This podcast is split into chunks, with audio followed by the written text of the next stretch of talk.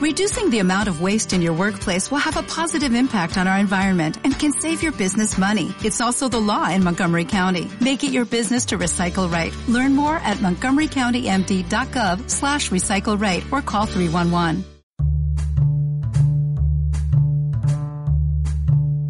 Bienvenidos al InGen Podcast. En este octavo capítulo hablaremos de la virtualización de servidores. Desde la quinta planta del edificio D de la Ciudad de la Justicia en Barcelona, hoy hablaremos con Xavier Suñé. Hola, buenas tardes. Y Daniel Sánchez. Buenas tardes. Muy bien, Xavi, tú que eres experto en virtualización, cuéntanos, ¿en qué consiste esta tecnología? Estamos en un negocio donde sufrimos cambios tecnológicos constantes, tantos de hardware como software. Cada día los fabricantes se superan a sí mismos ofreciendo productos más potentes y rápidos, y gracias a ello nos permite mejorar el rendimiento de nuestros entornos y crecer sin límites, siempre y cuando se tenga presupuesto. Desde hace años que podemos disfrutar de las ventajas de la virtualización, pero hoy en día es más fácil gestionar nuestros entornos, ya que existen consolas centralizadas para poder administrar todos los dispositivos físicos y móviles de nuestra empresa. Cada vez son más las empresas que deciden virtualizar sus servidores, ya que a día de hoy existen muchos beneficios mediante la utilización de los diferentes productos de virtualización existentes en el mercado. Muy bien, Xavi. Entonces, desde Ingens, eh, ¿cuál es la marca que recomiendan y cuáles son las ventajas que ha traído la virtualización? Sí, eh, nosotros recomendamos VMware y mencionamos los beneficios de esta tecnología. Nos permite reducir costes ya que con la virtualización se disminuye el número de servidores físicos. Esto trae como consecuencia una reducción directa de los costes de mantenimiento de hardware y de energía. Al poder consolidar varios servidores físicos en uno virtual, nos permite ahorrar espacio en nuestro centro de datos. Si creamos un servidor virtual para cada aplicación, nos evitamos errores, ya que una aplicación no impactará sobre otras en el momento de realizar mejoras o cambios. Si un servidor virtual se implementa correctamente, los servidores estarán bien dimensionados y preparados para responder a grandes cargas de trabajo. A diferencia de un servidor físico, es muy rápido ampliar las características de hardware de una máquina virtual, como por ejemplo añadir memoria RAM o añadir más espacio en disco duro. Después de crear máquinas virtuales, se pueden generar plantillas pudiéndose duplicar fácilmente, y de este modo nos permite ahorrar tiempo en futuras creaciones. También podremos optimizar las inversiones y simplificar la gestión de nuestro departamento TI, pudiéndose gestionar desde una única consola centralizada. En un servidor virtual se puede instalar prácticamente cualquier sistema operativo, ya que existe una amplia compatibilidad. Es beneficioso en todos los entornos, pero en empresas de servicios y de hosting facilita la comercialización de sus productos y servicios. La virtualización también permite ofrecer un rendimiento superior virtualizando aplicaciones empresariales como bases de datos, correo, páginas web y software de gestión. Existen varias herramientas que nos facilitan la gestión de los backups y recuperaciones ante desastres. Perfecto, Xavi. Entonces, antes eh, comentábamos el tema de las snapshots, que comentabas que era una tecnología que permitía hacer unas tomas instantáneas, pero bueno, acláranos un poco el tema, un poco para desmitificar algunas cosas que se creen sobre ella.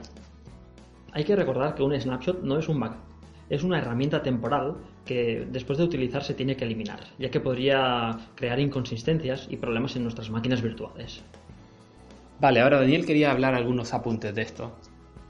Como bien comenta mi compañero Xavi, un snapshot no es un, no es un backup y no es buena idea trabajar sobre él muchas horas, ya que duplica los archivos de configuración y de disco duro y ralentiza la máquina virtual pasado unas horas. Eso es así. Remarcamos esto porque es un error típico que hemos visto muchas veces. Entonces, cuéntanos otros puntos claves que hay que tener en cuenta cuando se virtualiza un entorno. La virtualización, si desde un principio no se implementa correctamente, pueden surgir problemas graves provocando desconexiones entre las máquinas virtuales y posibles caídas o reinicios de un host. Es necesario licenciar el sistema operativo VMware instalado en los hosts y también desde las máquinas virtuales en caso de que no sean open source.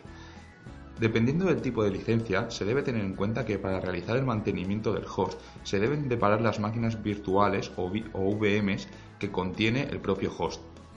Por último, si no hay un buen dimensionamiento entre los hosts de un 50% disponible en cada uno tanto de recursos como de espacio, puede haber problemas ante una caída de uno de los hosts, ya que habría máquinas virtuales que no podrían volver a iniciarse. Entonces, ¿en cualquier empresa se puede implementar una virtualización?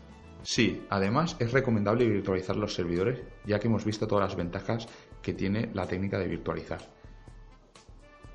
Un apunte. Microsoft no soporta la virtualización de los sistemas operativos antes de Windows Server 2012. Vale, ¿y qué pasa entonces con los servidores eh, anteriores al 2012? Desde Ingens recomendamos trabajar siempre con la versión de Windows Server 2012, ya que está soportada para la virtualización con sus numerosas ventajas.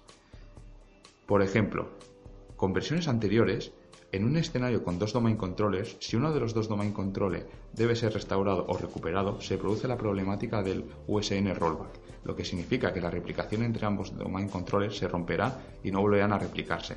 En el caso de tener la infraestructura virtualizada con Windows Server 2012 o Windows Server 2012 R2 sobre un SXI de VMware, estos sistemas operativos contienen un sistema llamado VM Generation ID que, mediante un identificador que se encuentra en la configuración de la VM o máquina virtual, gracias a las VMware Tools, que son las encargadas de enviar el identificador al domain controller virtualizado, el sistema conoce si ha habido una restauración o una recuperación de uno de los servidores, con lo cual volverán a replicarse.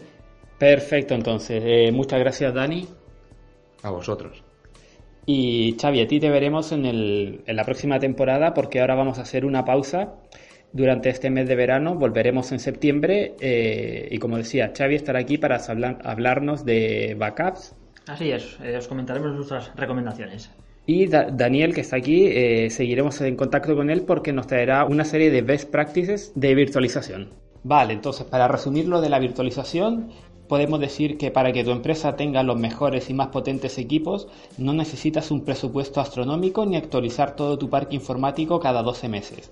Solo necesitas una infraestructura virtual y virtualizar con nosotros. Así que si queréis implementar una virtualización en vuestras empresas, llámanos al 93422 6655 y nos podremos en contacto. O enviarnos un mail a info ingens-networks.com y os daremos el mejor asesoramiento posible.